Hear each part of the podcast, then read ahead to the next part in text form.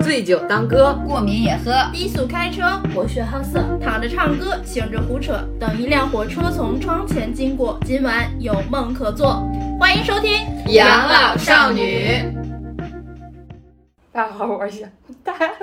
大家有多好啊？只让你这么乐。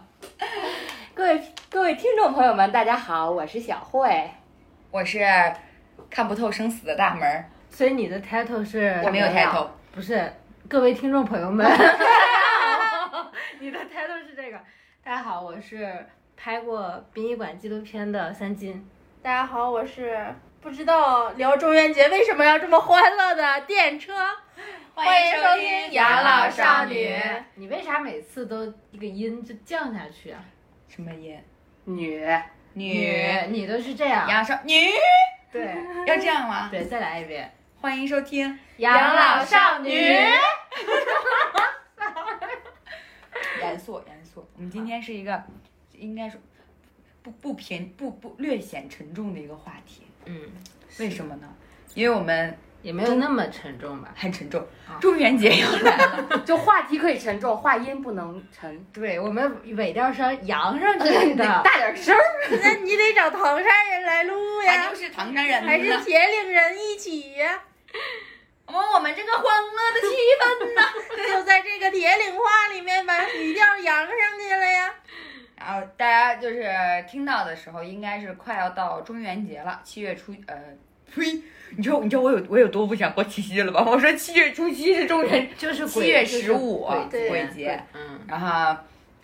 但我们这期不是鬼故事， 不讲那对些对惊悚的来吓人对了。讲点儿讲点唯点物儿主义抚的抚慰大家心灵的治愈又治愈的故事。讲讲敬畏生命的故事。对，主要是因为就是我原来就听老人说过，就是七月十五鬼鬼节其实算一坎儿，就是有很多就是有几个岁数儿。就是到了七月十五鬼节这这个这个时间的时候，就是可能会发生一些不太好的事啊情什么的。哪在哪几岁啊？七十三八四，对，就是有几个坎儿。所以我小的时候听到这个的时候，我就就就其实那个时候没有多想，就是挺害怕的，觉得哪哪些具体的岁数啊？刚不说了吗？七十三八八四，七十三和八十四。对对嗯这两个年龄呢，就是据老人说是，就是阎王爷收人的对年龄，对然后七月十五呢又是这种阴阳交汇，阎王爷哦小鬼儿出来的时候鬼门大开，然后往里收人的节日，所以就是会格外这两个注意一些年，龄的都要注意一下。就是这两个年龄格外注意一些。这两个年龄应该不在我们的听众范围 内。好我还记得每次一到中元节的时候，我在外边玩，我妈就会跟我说早点回家，嗯，赶紧回别太家。晚。哎，但是你们那个，你小时候听过就是鬼节的时候买那种链儿嘛，腰链儿，就是那种红色的绳儿，上面绑着一堆什么什么什么。啊，对，就是这种带玉的，比方说什么各种各种好的东西、吉祥的东西，然后那元腰宝链儿，对，元元宝啊宝、玉铜麒麟钱儿啊，对铜钱，对，就是能辟邪。我小时候就戴过，我没有，我看我妈戴过，但那觉得我觉得单纯就是个腰链那儿。不不不，本是命为年了的红腰带，对，就是辟邪的。嗯，你挺全呀，还有红腰带。就我本们命年的时候 就是都是记红内衣、红内红内裤、裤呃有红袜袜子子有啊，但是也要有红腰带，就之全之前身都红就对啊了。之前不是那种红色的布，然后扎在外裤里面，啊不是特丑吗？我不想扎，然后就是这种是腰链变儿种的，嗯。嗯就是高级版女生爱美版的回高质，量版本儿。对高人类高高高质质量量腰腰链儿，腰有链点儿儿，。没错。所以今天我们就来聊一聊，就是我们几个人就是听说过的，让我们很唏嘘的一些呃生生生死散在的故事在我们成长过程当中短暂的真实的发生在我们身边的一一些故事，对，对就不给大家讲那些什么不是网络上什的么灵异事件段子了。对嗯，就是是我们聊聊真正的生死，对对对，就对是真真切切发生在这样我我们就身边想到了前一段时间我猛刷那个《人间世》，嗯，每一集都哭得痛哭流涕，每一集都有让我哭的点，就很神。然后自己一个人坐在沙发上，哭着看完，因为是就是医生手术之对类的故事，而且他他一方面其实说的是医生，另一方面说的就是患者患者跟他的那个家庭有很多无奈或者怎么样。有些人就是真的也治不了什么，哎，就反正就是那些可以了，生展死展中开的你的一故些事吧。就是那种生死的抉抉择，让你更绝望，就是那种感觉。就比如说那个一个男生，呃，也比如说一个中年男人，他马上就是面临着，如果手术可能百分之五十成功，百分之五十失败，保守治疗就等死，对怎么选？对，周围是他的呃哥哥姐姐、妹妹，然后和他的还妻子，还没什么钱，对，和他妻子还没什么钱，就是所有人都觉得就是可能成功率不高，而且特别昂贵，这个钱要该不然该就花？就别治了对。但没有人敢说这句话。对，就是面对生死的时候，大家都会有点不知所措。对对我觉对得对对，然后特别现实的就是他妻子其实是偏向和他自己本人都偏向说别治不了，知了，对但是他妻子不敢说这句话，因为怕他的大伯子、小姑子什么的后来会怨他，所对，以确就实是是就是特别纠结、残忍的一个现实问题。怕那些公序良俗的言言语对，重因伤为一涉及到生命，大家都会变得谨慎又小心。哦，没错，大家对还会生上升来高度。对，还有很多敬敬畏之心。嗯，对，那我先给大家讲一个，我觉得就是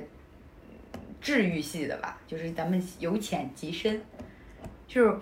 我的人生中遇见过的，就是说第一次正儿八经的面对死亡这件事情，是我十二岁的时候，小学毕业那年，我记得特别清楚，因为我从小是跟我姥姥长大的，所以我对我姥姥很依赖。坦白讲，我我觉得我对我姥姥可能比对我妈还依赖。那个时候，因为一天二十四小时基本就在跟她在一块儿，所以我而且我而且我姥姥身体本身就不好，在我有印象以来，我有记忆以来，我姥姥身体就不是很好。她有那种就是，我不知道你们知不知道，就是气管炎。扣扣，对口口，口就有点类似哮喘的一种病。哦嗯哮喘是偶尔发作，但气管炎是一直都是这样的。嗯，它就是就是无法，其实就是无法顺畅的呼吸，所以就是相对于说他有一个慢性病的底子，然后结果那一年他就是还摔到了，就是把腿还摔折了，等于就整个一整个就是卧床不起，然后所以就是那年，呃，太详细其实我也不太记得了，因为十几岁，就是呃很多细节啊也不是很记得清楚，但是就是我深刻的记得的是，我当时跟我爸妈在外面，然后好像是在深圳吧，还是在哪儿，然后当时就还是在，哎，不太记得了，就是没在本地嗯，然后接到了一通电话，就是通知我们赶快回来，然后就是要见最后一面这样子。然后我当时在回家的路上的时候，我没有整一整个就是没有一个就是代入，因为我妈妈没有跟我讲，她就是家里有点事情要赶快回家，但是当我到了我们家楼下，因为我跟我姥姥家住一栋楼，就哦我住楼就是六楼，我姥姥住二楼，所以当我到家楼下的时候，我发现氛围有点不太对。我那个时候就浅浅的已经有一些意识了，然后等我走进去的时候，我发现就是整个屋子里的人，就是弥漫着一种就是屋子里站满了人，凝重的是吧对，就很凝重，很悲伤，然后已就已经有人在就是哭，对，就小声的偷偷的哭了。然后我再去走到我卧室的，哎呦，我有点受不了，我就是不能提他，你知道吗？就我走到卧室里面的时候，他就在那个床上躺着。我看到他的时候，就是已经到了什么状态了呢？就真的是临终了，就是那个寿衣啊什么就已经就穿穿好了都已经，然后就整个人就是一种怎么说呢，就是弥留之际的一个状态。然后我就上去跟他讲话，就说姥姥我回来啦什么之类的这种话，就像哎，就像平时就是你放学回家的时候那种状态。然后他就也也不会说，他也在应和你，然后他也会用手啊握握你的手什么，但是你就发现他整个状态不太对。然后我当时我我我当时就是有意识到，我就觉得哦，可能就是这个就是就是就是死亡吧，就是那是我第一次面对这个事儿。然后后来我还有印象，很记得很清，是他就是我我相信回光返照也是因为这件事情，就是呃随着时间的推移，我发现我姥姥状态好像要好一些了，就是给你一线希望的时候，就他就会问，就是问我问我舅妈，就说哎那个门口儿怎么站了两个小孩儿啊？你让他们进屋坐会儿什么的。其实门口什么都没有，就是你也不知道他看到的是什么，就可能真的就是天堂跟人间的那种嗯使者吧，可能是。然后就说完这话之后，就说，然后老呃家里的长辈们其实对这个事情就是有一心理预期，对，有心理预期了。然后后我舅妈就就说说那个，哎，不让他们进来，说那个咱咱不跟他走，什么什么，就就就做那种就是轰出去的那种那种动作，就在门口儿就说不跟他们走，怎么怎么地的。然后我记得就没过多久，然后就是就一人整个状态就不行了，然后就把我姥姥搬到那个就是呃就是客厅里，然后在中间搭了一个就类似那种就你们知不知道那种冰棺，嗯，就是就是保保保就是保鲜的那种，嗯然后就是然后还不让哭，说因为就是不能把眼泪滴到他身上，嗯然后那样会不好，走的时候就会走的不安不心不留恋，对对对，嗯太留恋了什么的。然后我就记得我，就是我当时一滴泪都没掉，因为我整个人是懵的，嗯然后，当我真真正正看见我姥姥咽最后一口气的时候，不行了，就真的就不行了，就整个人就是狂哭，就你，你就你我真的是没办法了，我那时候就跪在地上，就是就是喊的也是一些什么啊求求啊什么把我姥姥放回来吧，就都是这种话，就你不知道怎么办，你也没有说你。你从小的教育，你没有接受过说如何说离开这件事情，面对死亡的，所以这件事突然来的时候，你你不知道怎么面对，没有人教过我，然后就这么一直哭，哭到最后就已经有点儿就是属于那种上不来气儿的状态。我就记得当时，因为我跟我哥哥从小一块儿长大的，就我哥哥也跟我姥姥一起长，我哥哥其实应该管我姥姥喊奶奶，嗯，然后我我哥我就哎，我到现在都记得，我哥就直接整个人哭晕厥了，就突然哭着哭着就就直接挺了，你知道吗？就一直在抽搐。是之前总欺负那个啊，对， 在前面的节目提到过 的哥哥，然后我觉得这亲情真的真的没办法，我我我都这都多少年了，我就是我提不得。然后我有时候遇见什么难事儿，我都还会想他，就就他对我来说，你跟姥姥在一起，就是从小长大在一起，她身边待了多久十二年嘛，从零到十二，啊？就是基本上就是我现在的活到现在一半儿的人生都是跟他过的，嗯，你记的事儿挺多的，就是，哎呀，我就是那那那小小时候，就是你爸你妈就完全的把你放在姥姥家那边去养，不是因为我们住一栋住楼楼上，下哦所以我我因为我爸职业就是职业的关系，他很忙，基本上我都看不太见他。嗯我妈就是那个时候还在工作，然后呢，她就把我放在那放在姥姥家，然后她就走。嗯后来她把工作辞就是辞了之后，她就专专职的照顾我姥姥，因为我姥姥身体不是不是很好嘛，嗯所以就是我我跟我妈都在我姥姥家，然后晚上就回家睡觉，白天就下来，就是这个状态，基本基本上跟住在一起没什么区别。对，所以就这样，然后。反正我也不知道我是怎么过的那几天，然后我我更难受的是，我更难受的是，因为我知道我妈肯定更难受。然后呢，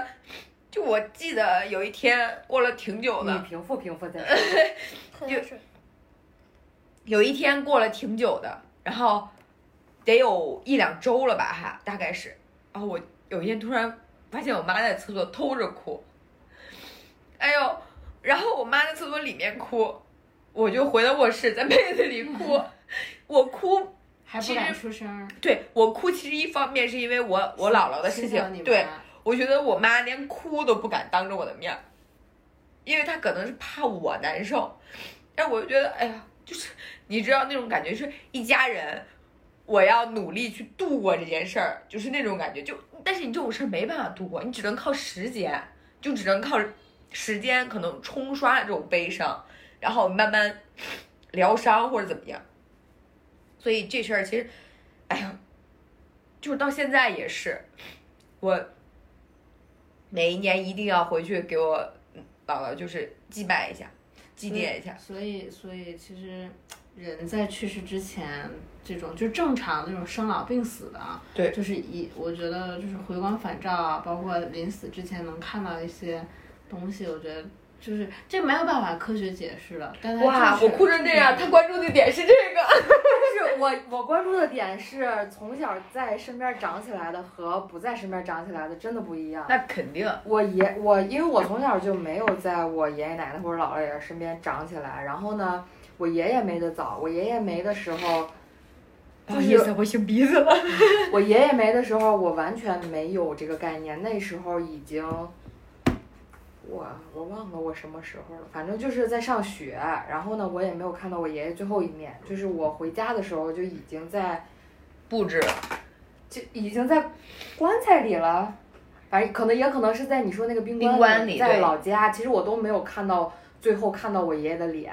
然后呢，我回去之后看到看到我爷爷，然后有感触的时候，是我姐姐，因为我姐姐管他喊姥爷嘛，但我那个姐姐是属于我我爷爷和我奶奶从小看到大，并且偏爱的一个孩子。然后呢，他就跟我说，他说咱姥爷没了，但其实他也是口误嘛，因为我该叫爷爷，但我当时都没有太大的感觉，只有在我真正进了屋之后，看到我爸爸在那儿哭的时候，我的眼泪才下来。你会那是因为被你心疼你爸对爸你，会被对氛氛围对他对心疼他爸。对。对，但是我其实对我爷爷可能没有一个特别大的情感在。而且你知道这个事儿之后，我妈还跟我说过一个什么事儿吗？就是我妈真的是，我妈说你看，就是你们独生子女啊，如果就是她催我催婚的时候，如果你不结婚，就是你都没有办法独自一个人承受这种痛苦。她说你想我跟你爸早晚有一天会走的，你怎么办？你一个人，如果你就是那意思。朋友啊，朋友都会他的意思就是说，就朋朋友，友没有人家也办会法成24家小，时对啊，陪人在家他人家也身会有边家庭，那你怎么办呢？就是他的你意有思不，成家的朋友，是就是比比如说就是可能谁家里有事儿的朋友，可能都会去帮衬一下的，对，但嗯是就是他妈的意思我懂，就是不会有他人感同你的身对受。也不是感同身受，因为她老公毕竟是可以二十四对小时在她身边的对对对，但是朋友不可能二十四小时说我我没有工作，我辞了工作去二十四小时，我一年两年去陪伴你度过这个时间，就是二十四小时在你他的身意思边就是说，可能如果你有了家，你你你冲淡这份悲伤的时间会短一些，你会转移掉注意力。对对，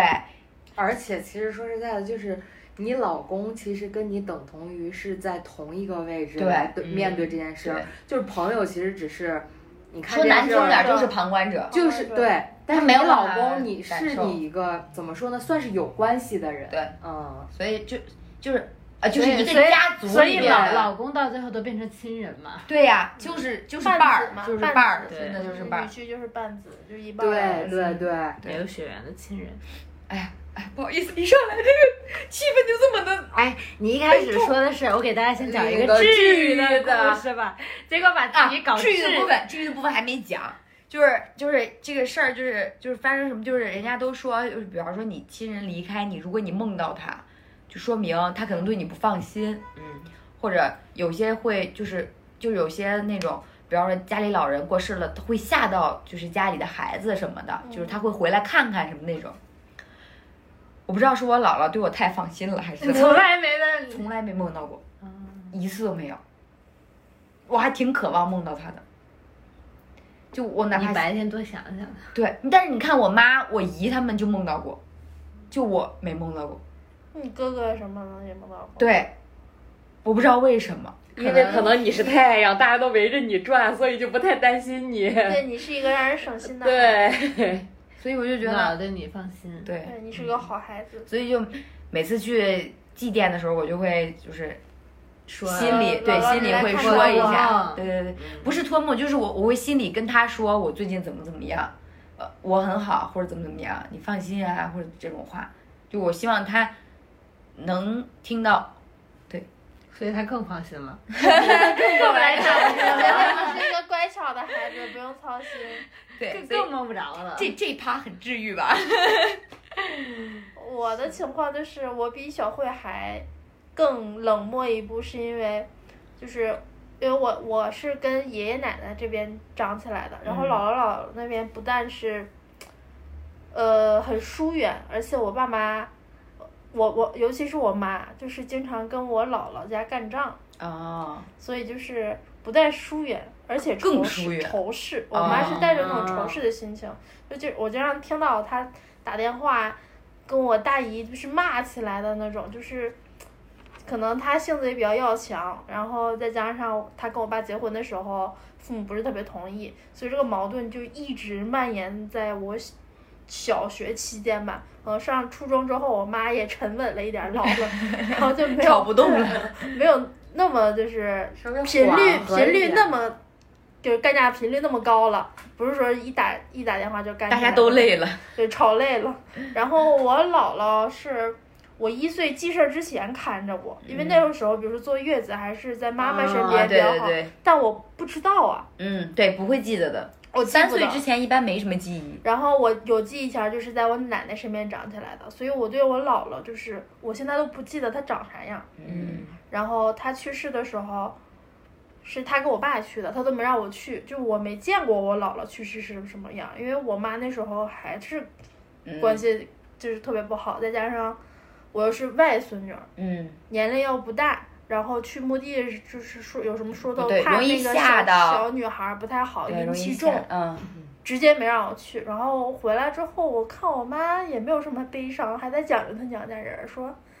啊，就是明明明明是我表哥，是我大姨家的孩子，但那时候正跟我大姨吵架呢。啊，你看他们把明明霍霍的，还在吐槽， 对，就一直在讲究人家吐槽人家，说什么啊那个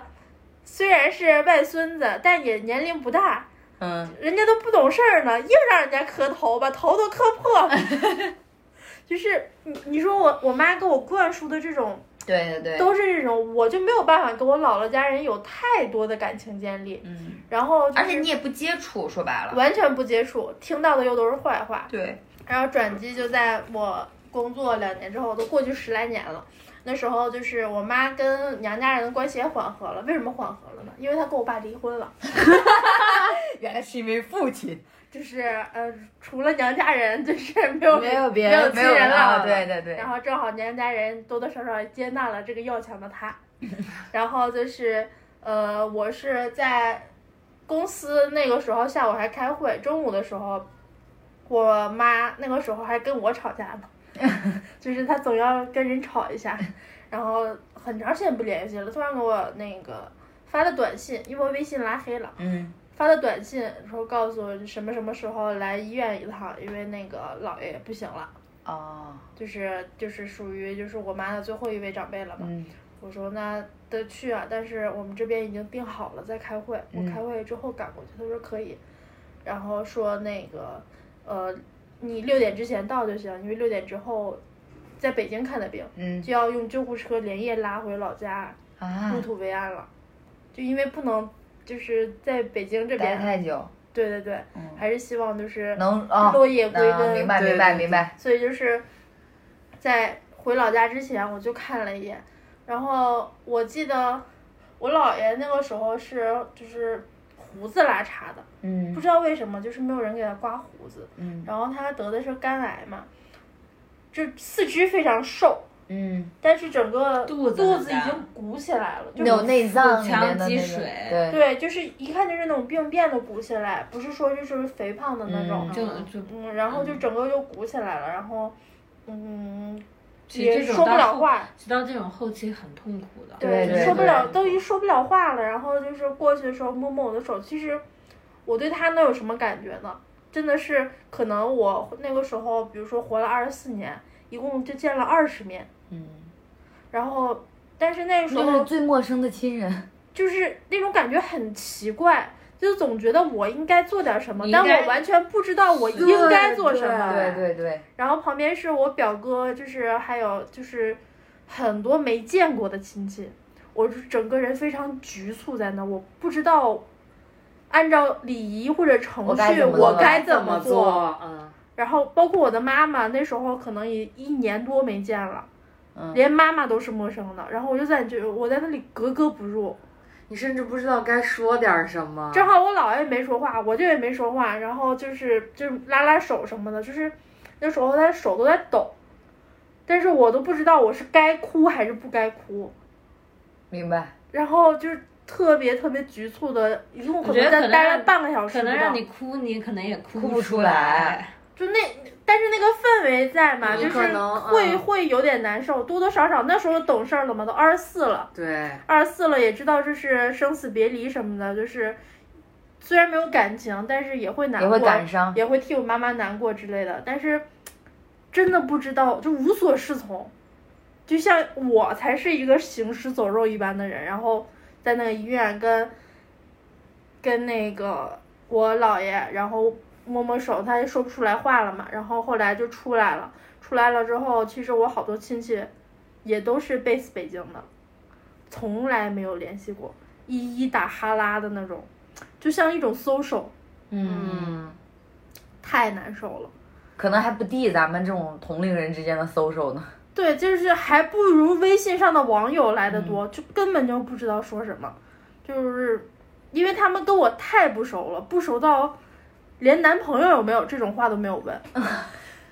那确实挺礼貌的，他就们。是挺礼貌对呀嗯也挺有分寸的，也可能就是那个时时节不适合，对也可能真的是太不熟了，对因为真的是不联系，然后就只能说一说啊，那个最近怎么怎么样啊，在北京咋样呀？啊，工作顺不顺不顺利利呀怎么怎么样，然后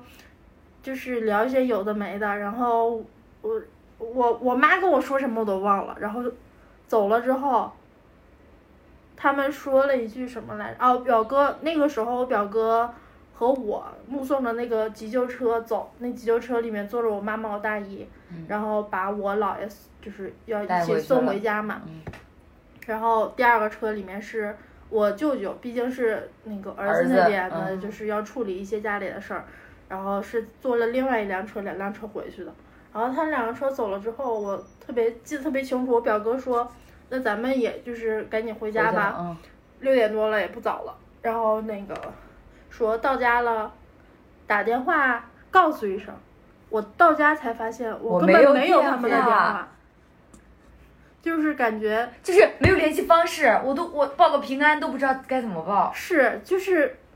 就是我才是那个走了的人，啊！哇，这话我有点想上哭头。了。因为你换一个角度来讲，就是现我姥姥已经去世十来年了，我姥爷那时候也去世了，我可能再也没有场合回到这个所谓的这个家庭圈里这面，个家族圈子里了，对嗯我才是那个走了的人。嗯，然后就是，所以刚才门儿哥聊姥姥去世，就是我为啥感触，就是有点羡慕你，是那种真的经，就是就是有自己的感情充充沛的爆发出来，然后有自己一个念想。我我是感觉就是真的断舍离掉了，哇，你这段儿我觉得能拍个微电影儿，我我我也是太有就是画面。你说的时候，我脑子里都已经有画面刚才了。大门讲的时候，我只只能理解，不能感同身受。对，我是没有那羡慕种大感门，我真的很觉啊羡就慕是大很门有儿。隐喻的感觉，就是对就是那种文艺片儿，哎然后很隐喻的，是吧？？可以拍。就是到底谁才是离我要开的是那大个学人？之前认识你，离开毕业作品高低我得拍你这 个，不行，那我是毕业两年我才有这个事 儿。那不行了。哎，错过了十一不对，反正哎为了你，要不去读个研究生？对我到家了，我才发现啊，我根本就没有我表哥的任何联系方式，然后包括就是真是那个时候的想法，可能真的很成熟了，到现在再也没有联系过，就是真的是生活完全就割裂开了，我好像就是没有姥姥家的人了。嗯因为因为还有一种说法是，老人在这个家就在，对对对，对，因为姥姥他们姥爷都在的话不，是嗯独生子女，阿姨们或者是舅舅们多多少少还会能聚家一家点庭还能联系一点。然后老人不在的话，可能我们的上一辈他们也就疏远，对，更别说是我们这一再辈就下是面了隔着，不是一个爸爸妈妈的那同那辈些的那些哥哥嗯姐姐，就他是们会就更我们的疏上远一一辈，点他们的联系其实就已经很不易了。而且我觉然得后再到我们其这实儿其就实很难上一辈的联系决定了下一辈的关系，是对吧？就就是你像，我我妈总骂我大姨，我就觉得我表哥也不是那么回事 儿，对但是你看，主要咱俩就有点对立，就是我妈跟我姨他们关系就巨好，每天都在一块儿。就姐几个就跟穿一条裤子似的，所以我就跟我的表哥表姐们关系很好。然后你表哥怎么欺负你？对我表哥就总欺负我，所以就是但你想，其实那种联系啊、亲人的对维系是挺幸福的。对我觉得就是双面儿的吧，对就是有利有弊，反正都有。哎一到对对催婚的时候，你也头疼。对催婚的时候就是就是哪是 double 啊，是十倍啊， 每一个人都要是嘚嘚是你一是顿密。次方、对三次方、六次方的那种。对，所以就是有有烦恼，也有也有快乐。是，反正就是我这边就是，你看我那时候都见面了，都没有问我那些比较涉及个人隐私的话问题对，因为真的不熟。那我下面给大家讲一个，就是比较有冲击力，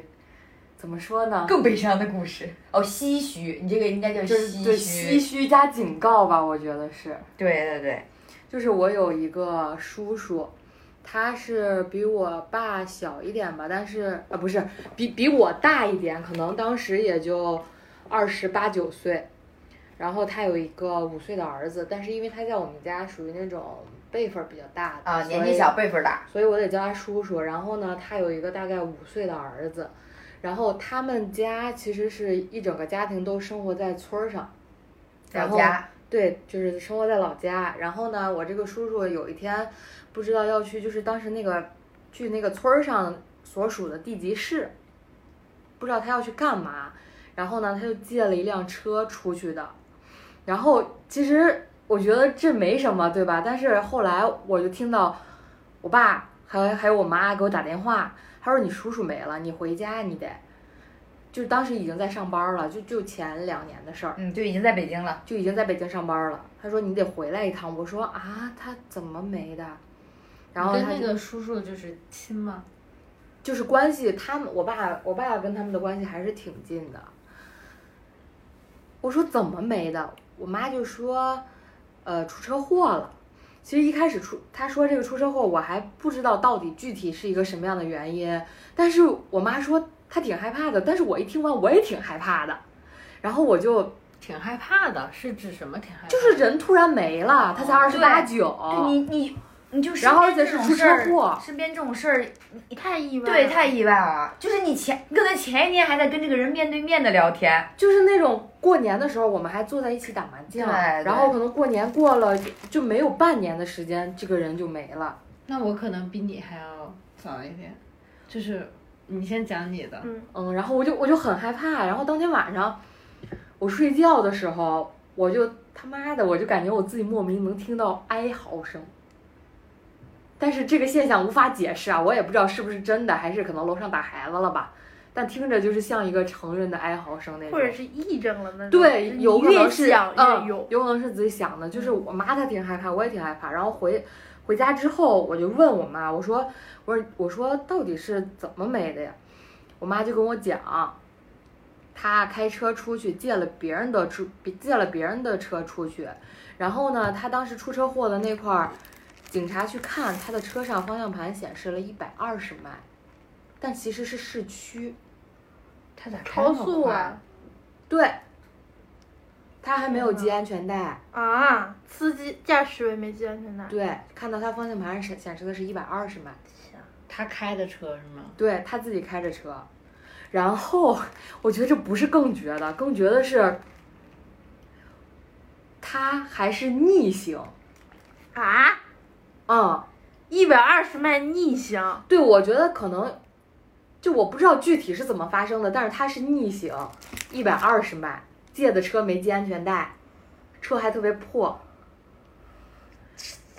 然后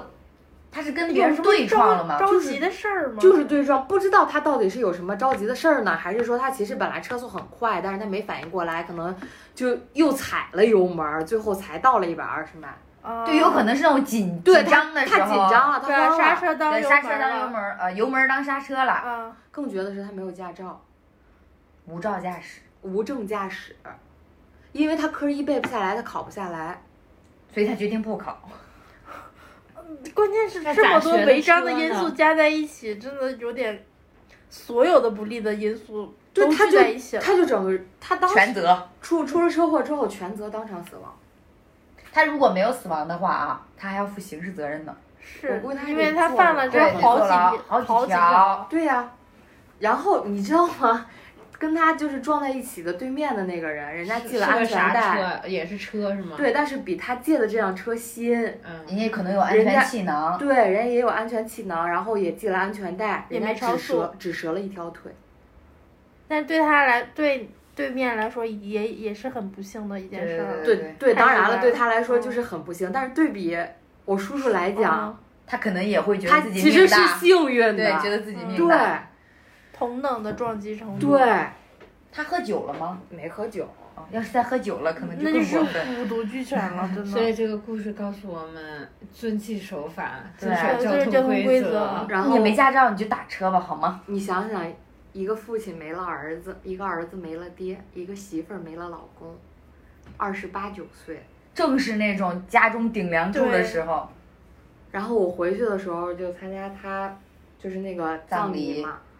我就看见就他的爸爸，我就我要叫爷爷，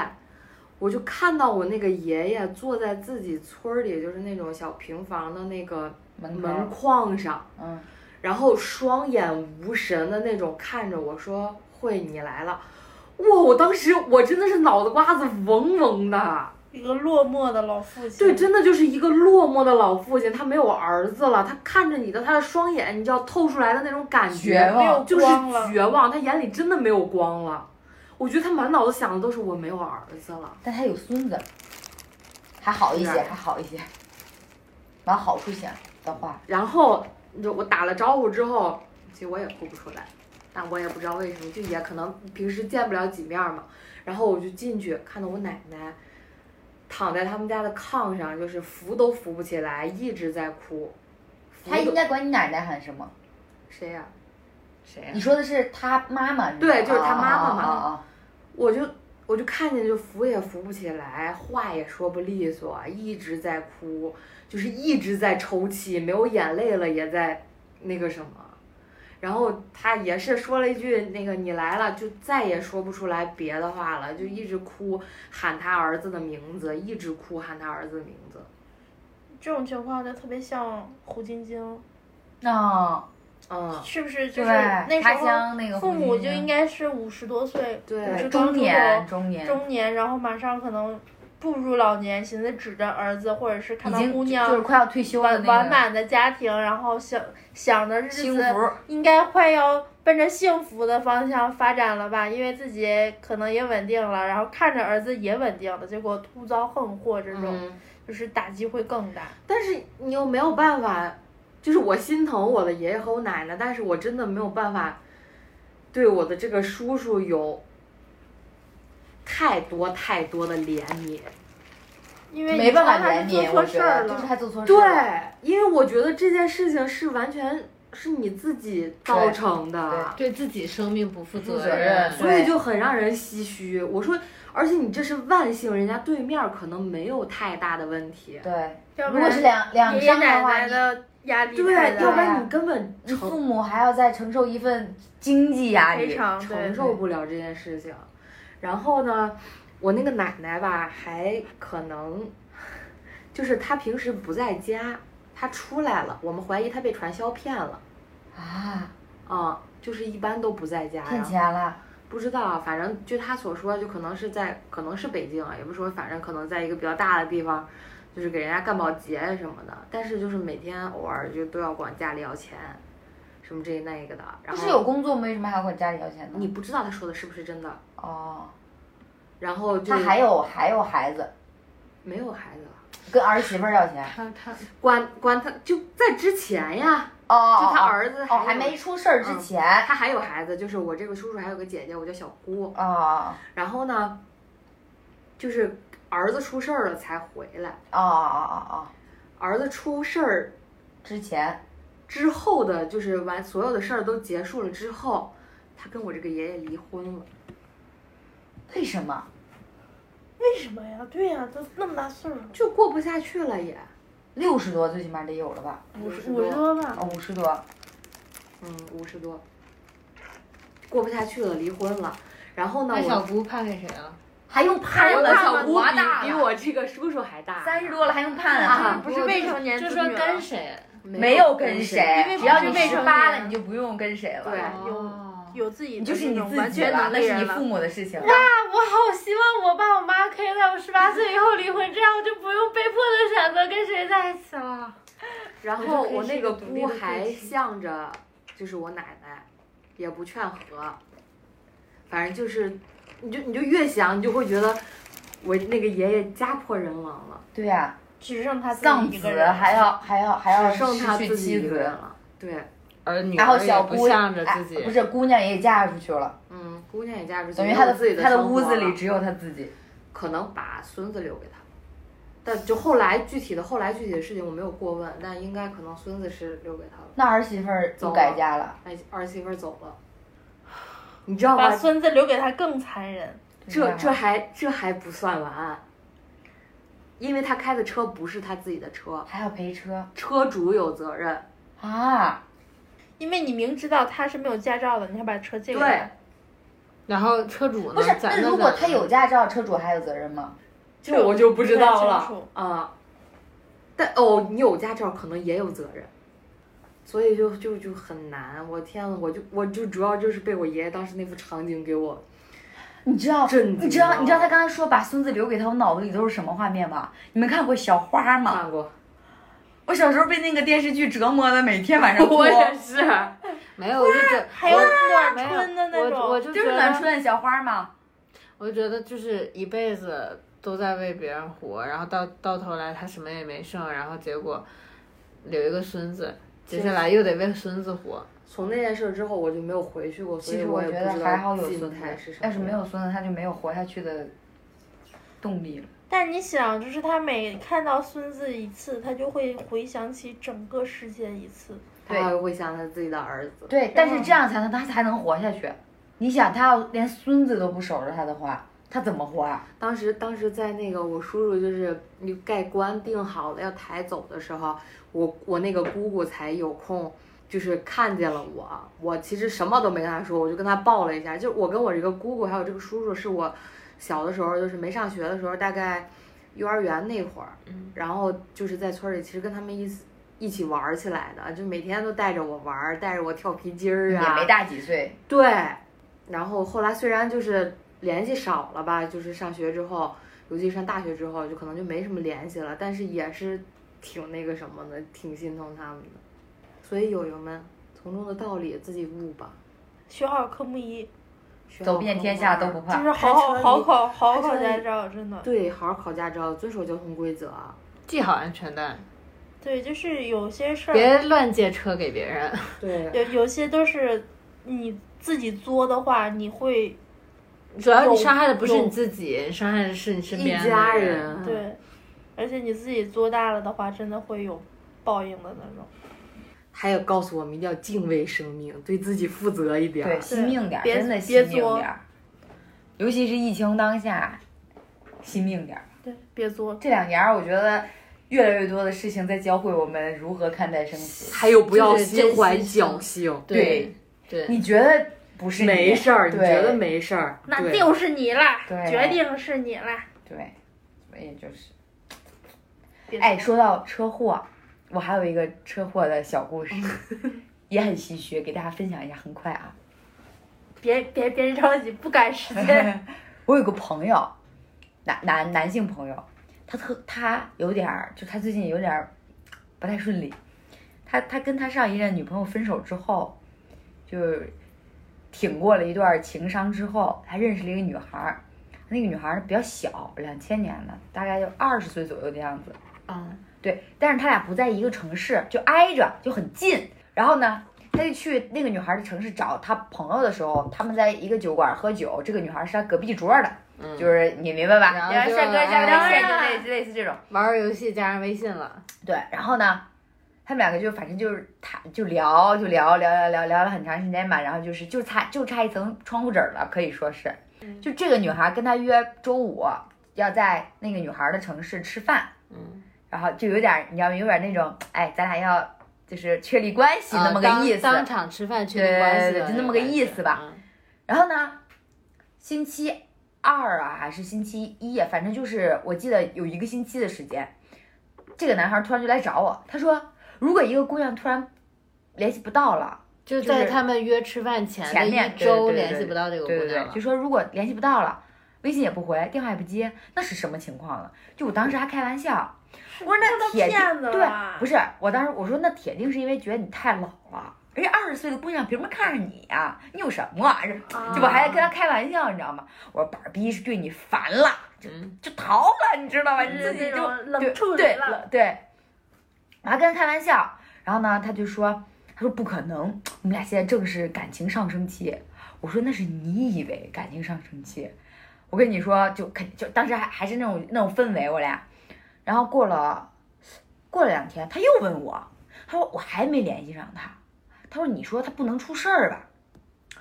我我当时没想那么多呀，就我这个时候他俩还没到他俩约定见面那刚天刚过两天嘛，嗯嗯嗯，然后呢，我就说，我还说，我说出事儿能出什么事儿？手机丢了，看不见微信了，然后那个我说，要不然就是那个，反正有什么事儿耽误了或者怎么样的。我说能干能有，因为那个女孩还在上学，我说是不是上课啊？最近业务比较繁忙啊，课是吧？业务课繁忙，课课课课题繁忙什么的。对，就没有时间对啊再花精力在感情上。对呀、啊对呀、或者人家就或者人家就不但就是是想烦了玩玩儿对，就是烦嗯了，哎，就想跟你聊聊天儿，玩玩玩玩得了。结果你这么认真，是不是？还想跟我线下见面，跟我不是不是现在你你还想跟我确定关系什么的，嗯，当时就这么想的。呃，就是时间来到了星期五，他就坐着火车到了那个女孩的城市。他说我高低就是哪怕他不愿意跟我在一块儿，不接我电话，我高低我得等一等他吧，是吧？我们他就在他们两个相约的那个餐馆儿，就到了那儿。对，当时我还吐槽呢，我说太偶像剧情节了，对他等了一晚上，他甚至在那里住了一晚上，也没有任何消息，他就回来了。他很他还很灰心，他觉得啊，可能人家姑娘就是不愿意跟我在一块儿吧，怎么怎么样，就是奔现失败那种。隔了一周的星期一，就是刚才不是星期五嘛，隔了一个周末的星期一，他给我发的，上面写的就是那个女孩的微信，应该是她姐姐，她因为她有个亲姐姐，那个女孩，她姐姐发一条就是说，就是大概就是说朋，就是谁谁谁的朋友们，然后怎么怎么样，然后说发了一条朋友圈儿是吧？不是朋友圈，就是群发的，群然后啊然后说谁谁谁就是那个女孩的名字，谁谁谁，啊、因为就是车祸，不幸离世。对，然后治疗了在什么什么医院治疗了六天，然后抢救失败，然后不幸离世，然后怎么怎么样，就这种话。那你朋友过去的时候，那女孩是不是还在医院呢？对，对，天，就是正在生死线上边缘面。挣扎。，对你，你你你就想一下那种画面啊，就是镜头感就来了，这边就是就是可能焦急 I 等 C 待嗯 I 的 C 男孩 U 就是那种，然后这边是一个男孩在一个苦苦等待，对一个他餐是馆，里苦苦等待他心爱的女孩子。你知道吗？那个女孩是骑自行车摔着后脑勺了。但是，但是他只他只问了这些，他不知道具体情况是被撞了之后摔到后脑勺，还是说只是他自己骑车不小心倒了摔倒了对他没有多问，是因为他觉得如果我多问了，可能对他家人来讲是一个二次伤，伤害对伤害，他不想去回忆这些事情。于是他的葬礼他也没有参加，是因为他觉得他自己不知道以什么样身的份身份去参加，因为他们两个没有确立关系。然后呢，他做了一件事情让我觉得就是挺挺爷们儿的，他就是要了那个女孩的墓地的地址，然后在清明节的时候，送了一束花，对，就跑到那个女孩的城市，然后去那个墓地上面，然后我觉得他可能也要跟那个女孩有一番交谈，但是其实我觉得，就是哪怕说没有到确立关系那一步吧，但是我觉得，如果那个女孩当下是愿意跟他去确定关系的，其实葬礼的话，我觉得还是可以去，哪怕以朋友的身份的因为一是因为他家里人没有通知他，啊、二是因为他觉得，就是他他觉得他自己承受不来，是，就是如果再过去的话，对。想象，嗯就是咱们能想象到的画面，那个男孩儿肯定也能想象到。其实说白了，他有点像什么？就是在我最喜欢这个女孩的时候，因为暧昧的时候其实是最心动的时候，然后因为没有任何缺点，因为我还没有了解到这个女孩的缺点的时候，这个女孩在我心里就是一个完美的女女神女。神对，然后她突然陨落了，被夺走了。对其你，实你就是那种痛失我爱啊，就是那种感觉。所以而且才二十岁，对，然后他当天晚上给我打电话的时候，你知道我拿着电话，我我不知道怎么安慰，就我觉得说什么都很苍白，我也只能就是他说什么我嗯陪着他，就是说两句这种。我觉得他可能就是需要在一个没有他需要家人的城市，对，有人说有人对有人有人听他说一下，就然后他就一直在不断的重复，你说为什么呀？就是你为什么会有这种事儿啊？然后他就一度很很低迷，因为这件事情。这位朋友，我希望你听到这里的时候，也相信人定胜天，你的快乐，你的幸福在未来等着你，你可以走出来。会有天使替他来爱你，他现在已经有女朋友了，哦，打扰那了，会有天使替他来爱你。打扰 了。所以就是哎呀，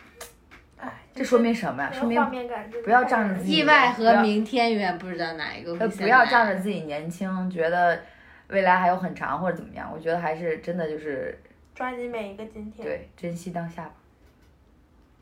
活在当下，live in the moment。哇哦，哇 哦，我们这是一个哇国际化的，International，呀，大电大 radio，打 绿酒。不是你没你没听那个 Into One 的那个歌词 吗？不知道大家听了之后还哈的不哈的听，哈的不哈的听。嗯，这是什么 international 语言？因为他们是一个 international 的团， 有有外国 people，外国 people，就是前两句还转还还唱的英文呢，中间加嗯句幽默，然后后边又是对，英文。我们是怎哦么转我到这种哦话题上就来是的？他们的歌词就是我们是则通呃 we are 则通道，呃对对对对哎啊对对道对对对，从现在 to future，这不是上海啊外资企业经常不是干的，这事感觉情好吗像好像广告 four a four a 的那呃、哎，对对对对那种公外司，资外资公司，对嗯，笑死了，这就是 international 语言。我以前遇我以前有个甲方，就是就特别爱说，哦，你这个想法跟我们的产品不 match，如果不 match 在一起的话就没有办法对，。如果不 match 在 together 的 话，你说你就这么掉价儿的？你这种吧，还属于就是他会用英文代替关键词，是那种就是外资企业的语言。 啊 international 语呢，就是 you 这个想法和 me 这个想法不搭配，漏搭配，漏的， 这只小会学生用词，是牙的通道。就 在汉语跟英语之间，它是第三种语言。哎为啥不通道？到我了吗？我我我俩啊都讲了，我仨都讲了，哎，不是你们还有故事吗？因为我那个宾馆，我想最后放放，就最后了。我就没了。啊，行，我们这小破茬儿啊，现马我看马上电台这那个那个听友们不是听友们因就为要烦了因。为我不是因为我我以为还有一个那个谋杀啊快，讲吧，就是节目已经推进到这里 了，不不懂得看脸色，就大家就马上就要断掉的时候，马上接上我吗的？默契呢？你跟我不 match，你知道吗？我们 match 不到一起。你的专业呢？ Sorry，俺没有跟你们一起 together。I'm sorry，一起 together。我对不起，I'm so sorry。 match，好的好的，就是我们回到正轨好吧？为什么一下讲那么欢乐了？但是刚咱都是刚刚歪的还在， 但是咱都是歪的。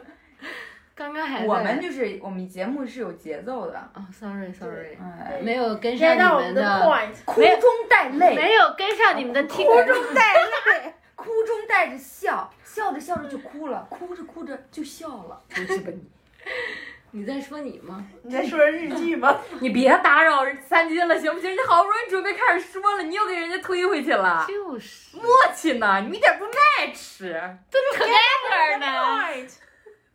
第二个通道，这个 timing 还不知道吗？来吧来吧我要开始了，我，show 要 time。 Yeah，I'm ready。 Yeah，are you ready？ Please stop your mouth. Stop talk.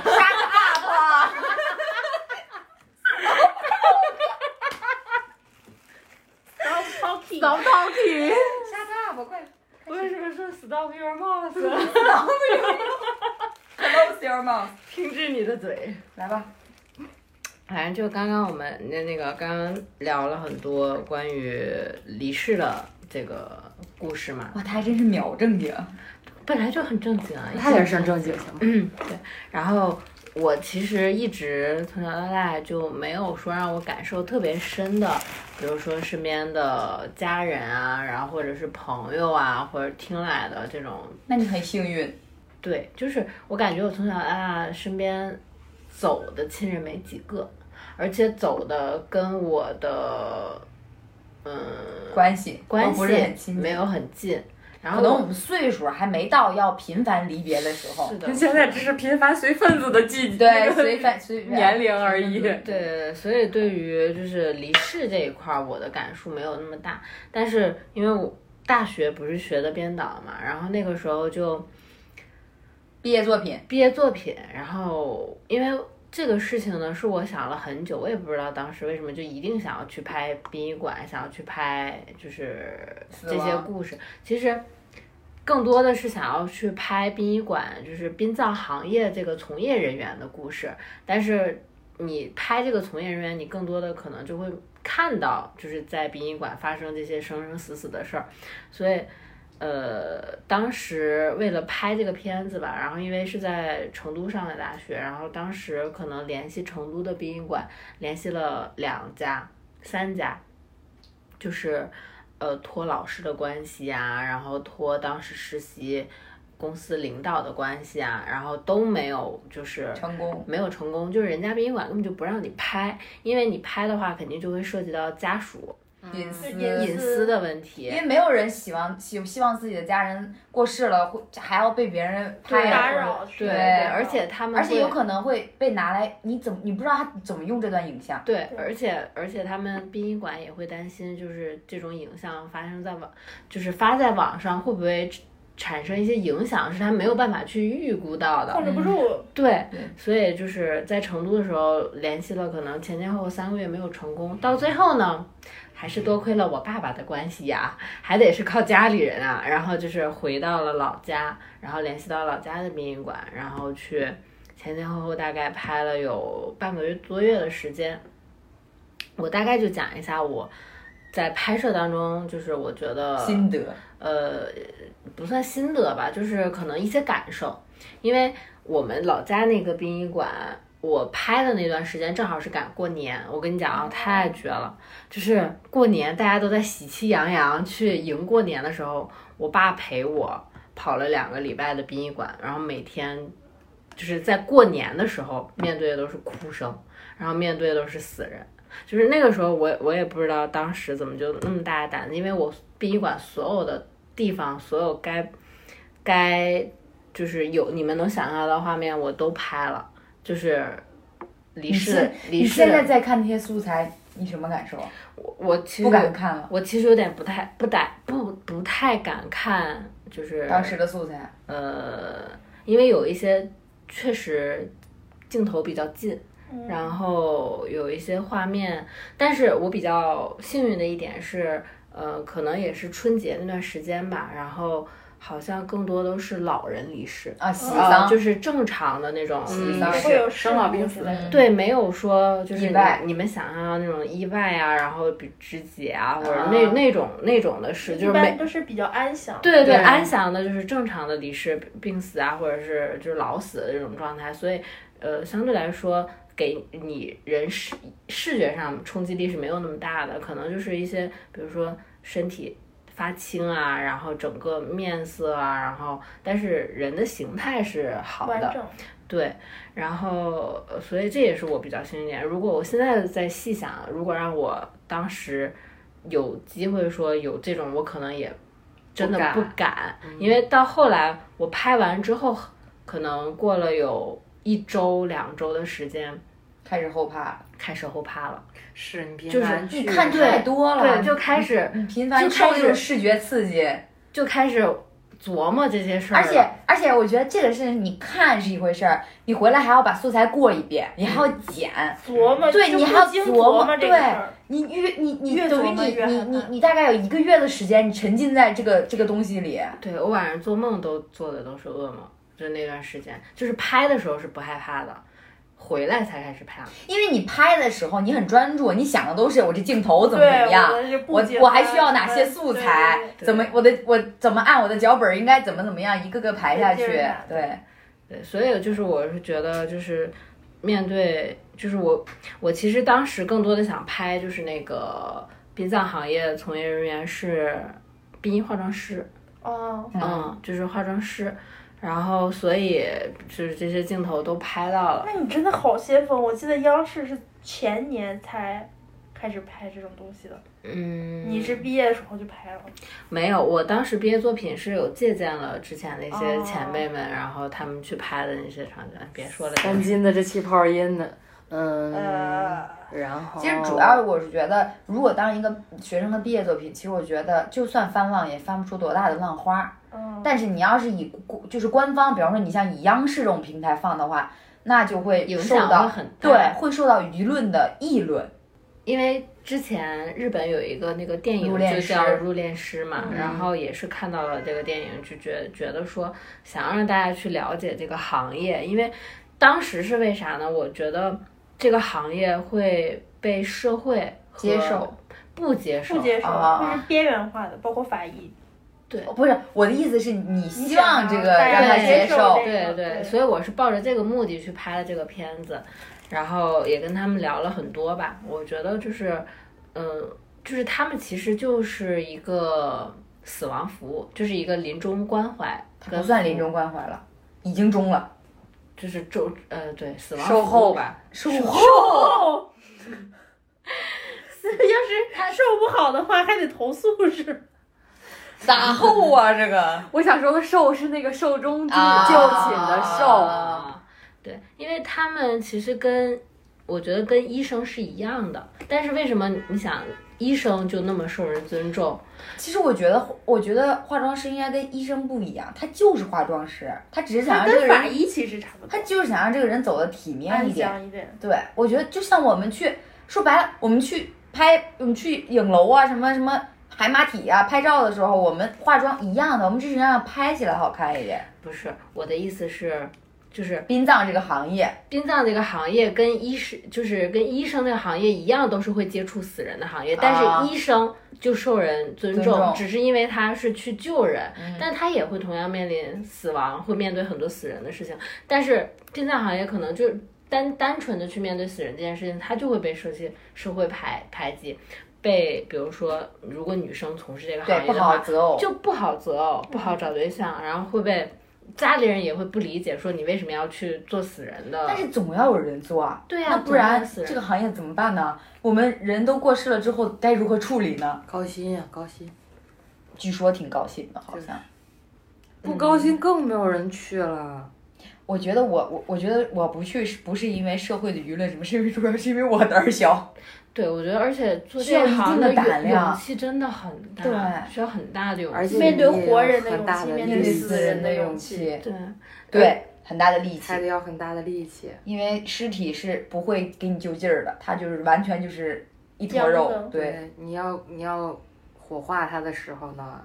就是你根本弄不动。哎，但是现在好像是那种不是啊机械化的了，这个要我讲了啊，工种不同，这个我要跟你们讲，啊这个这个我工种不明同，白人人负责人不同，化妆师可能啊就是化化妆妆师。化妆，然后像那种那个现在全都是机器化的，就是它会连着你的棺材一起推到推那进个去火化炉里，哦，看不到人，对，看不到人的，人是不会直接放到哎那个火化台上那你的。火化台出来就不是骨灰了，你还有木头的渣子，它那还有个炭，它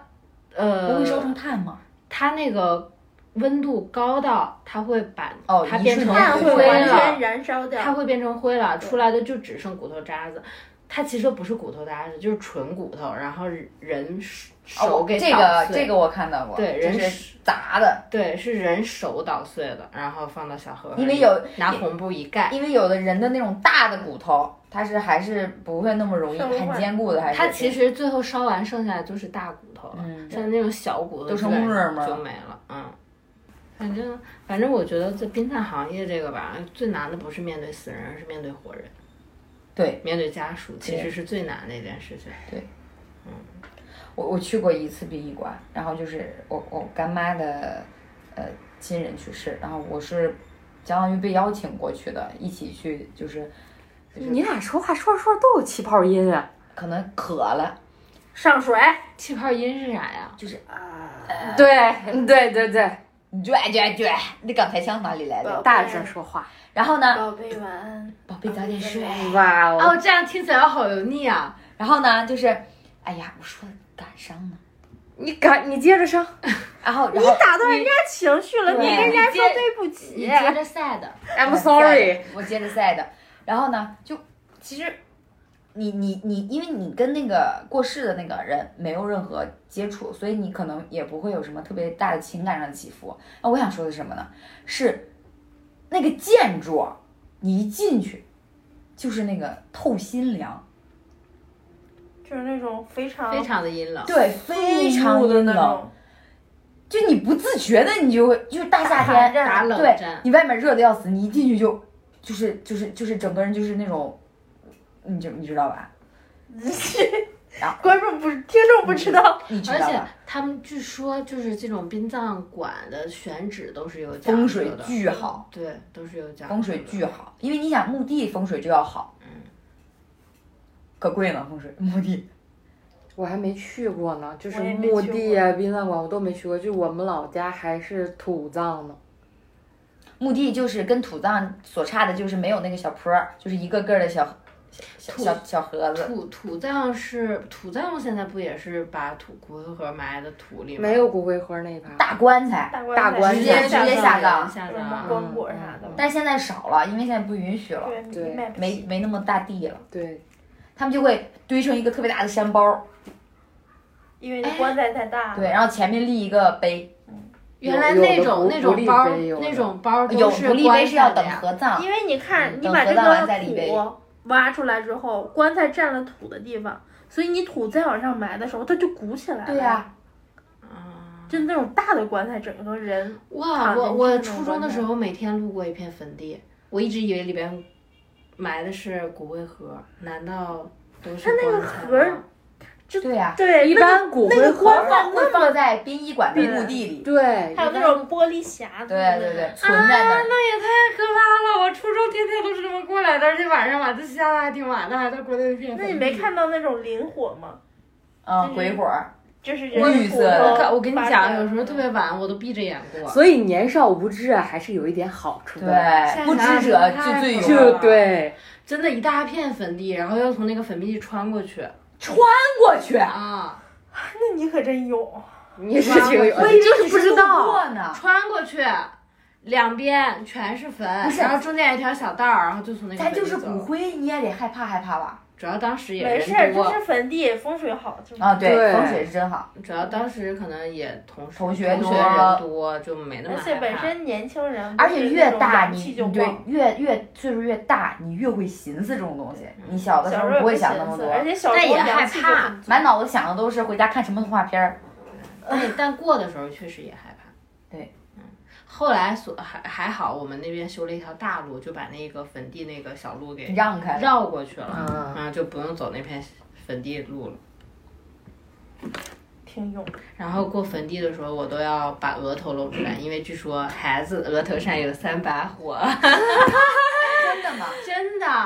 我那个时候上初中是有刘海儿的，然后每次然后我哦每次我每次过坟地的时候都要把我的刘海儿撩上去。我专门撩开。我是真的害怕，我小时候可怕鬼了，我上厕所都要有人陪的。哎，我教给你个方儿，我妈告诉我的，她说如果你你害怕的时候，你就你就在心里默念阿弥陀佛。我到现在都怪都在用这个法儿，就是自我安慰，真的是自我安慰。门儿哥你就不用阿弥陀佛，你把那个脑门儿我有几道火，我应该有九道。你有六把火，空间大，放的火多。是就是满脑成子年人没有了，没事，你永远是少年。好的，你永远无知，我永远是少女，养老的少女。你永远无知，他骂你。明明是你说的，我你永远无畏，行。你看人家还是年轻，你就是不老呀。不老松， 要做一个小收尾了。好了，快九点了，这几节还差一分，刚刚好八点五十九。这这几则故事告诉我们什么呢？就是珍爱生命，敬畏生死。对，不要抱有侥幸心理。对，然后就是反正珍惜眼前人吧，就是珍惜对眼前人就是吧，就是真活的在是当下吧。你想到想要去做的事情就就去做，去做，然后不要让自己人生有遗憾，对因为你不知道明天能不能来。而且而且我觉得要呃就是让提要让自己学会告别，嗯，就嗯哪怕不是生老病死的告别，也要就是有让自己能承受离别的能力，就是因为很难呀，很难呀。人嘛固有就是你如别果都如是果如果你现在不具备这种能力的话，就培养，不是就是你要刻意练地习，我今天交个朋友，我为了练习离别，明天就跟他绝交。也不是，就是你要让自己的心理防线稍微高一点。对。如果你就我我的意思是，如果你不具备这种能力，或者是你觉得现阶段不行的话，还还就出媳妇儿烟啊，我不知道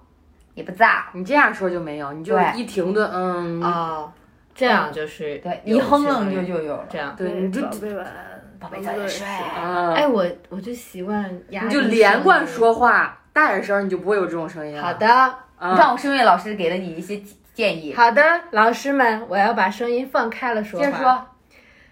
他不知道他要他不知道说啥， 也会说不要骂我。呃，在在这个圆满的安定中，我们结束了今天沉重的话题，但是沉重吗？今天这个话题还是 挺门儿沉都重的。哭了。只有一开始开始沉重，重了一下。我给大家带来一个气氛。对，希望大家在就是中元节这个比较也算是有传统纪念意义的中国的传统意义，传传统的节节日里，就不要把它看得那么妖魔化，它对其实就是一个怀念先人、追思亲人的一个节日。然后就是然后呼吁大家还是不要去烧纸对钱啊文明文对对明文祭明祀，祭对对对对，对，不要引起火灾这些意外。本身秋干物燥，就容易引发一些山火呀，对什么火的嗯灾什么。的，就是大家就是焚香啊，或者在公共祭拜点啊，就是按照规则或者是扫墓啊、鲜花或者这对些，鲜花，对，寄托哀思，就是嗯，一定要注意安全也，主要是心意到了就好了。心诚万事灵。好，那我们下期节目再见，拜拜拜